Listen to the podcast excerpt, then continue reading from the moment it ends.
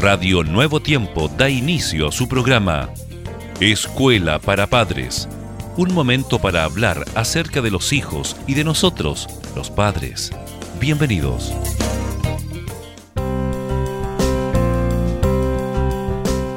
Saludamos de manera muy especial a toda nuestra audiencia que prefiere siempre este programa aquí en Radio Nuevo Tiempo, Escuela para Padres. Me encuentro junto a mi buena amiga Jessica. Bienvenida a este tu programa, Jessica. Nuestro programa, Germán, el programa de nuestros amigos de Escuela para Padres. Muchas gracias por la bienvenida.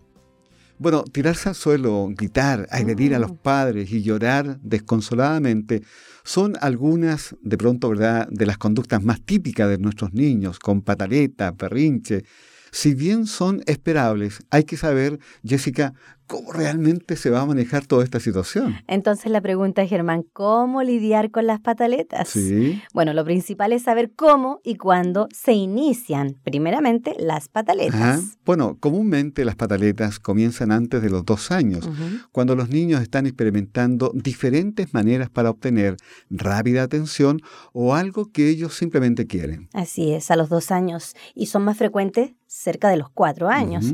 Pero algunos niños continúan mostrando actuaciones por años más, inclusive hasta adultos. ¡Wow! Eso no nos alcanzará a nosotros también. Ojalá que no. bueno, pero no se preocupe, las pataletas hasta cierto punto no son evitables. Quizás el primero y más importante paso es que mantenga siempre la calma, lo suficiente para manejar la pataleta propiamente. Lo peor que puede hacer un padre es tener una pataleta encima de la pataleta de su hijo, pero tampoco es aceptable ignorar el incidente. Los niños necesitan una influencia calmante, en especial durante un berrinche. Si usted no puede proveer eso, no podrá esperar que su pequeño se calme. Respire hondo varias veces y espere unos segundos antes que decida cuál es la acción a tomar. A juicio de los psiquiatras infantiles, muchas veces los padres ceden ante las pataletas porque son sobreprotectores y no existe conciencia de la crianza. Lo primero que hay que tener claro es que las rabietas pueden aparecer. Lo incorrecto es que el niño se manifieste frente a ciertos límites impuestos por sus padres. Lo más importante es que los límites se implementen con cariño y a través de una postura educativa. Además, no tienen que existir estímulos frente a una rabieta, es decir, no es bueno castigar y tampoco, Jessica, premiar. Por supuesto, y si el berrinche es simple, nunca hay que dejar pasar este estado. Eh, o sea, hay que permitirse hablar de la situación con su hijo. Correcto. Bueno, importante, esto es muy, pero muy importante. Jamás hay que descontrolarse, tampoco amenazar y otras veces simplemente hay que dejar que se le pase y luego entrar en un diálogo con él. Por supuesto, usted puede evitar la mayoría de estos comportamientos si tan solo conserva la calma como primer paso y ayudar luego a que su niño o niña aprenda un mejor mecanismo para sobrellevar la adversidad.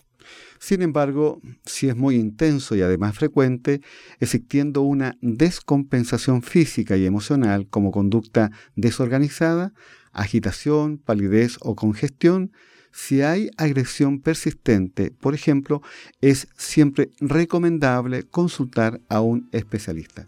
¿Qué tema el de hoy, Jessica?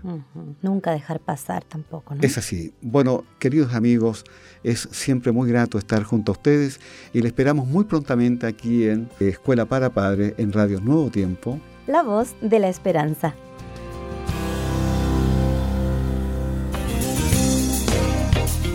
Gracias por sintonizar Escuela para Padres. Recuerda que Dios se interesa por tu familia y que pondrá a tu disposición toda la sabiduría necesaria para descubrir el camino apropiado que te permita transformar la teoría en una exitosa realidad. Escríbenos a escuela para padres. Radio Nuevo Tiempo, la voz de la esperanza, sembrando esperanza.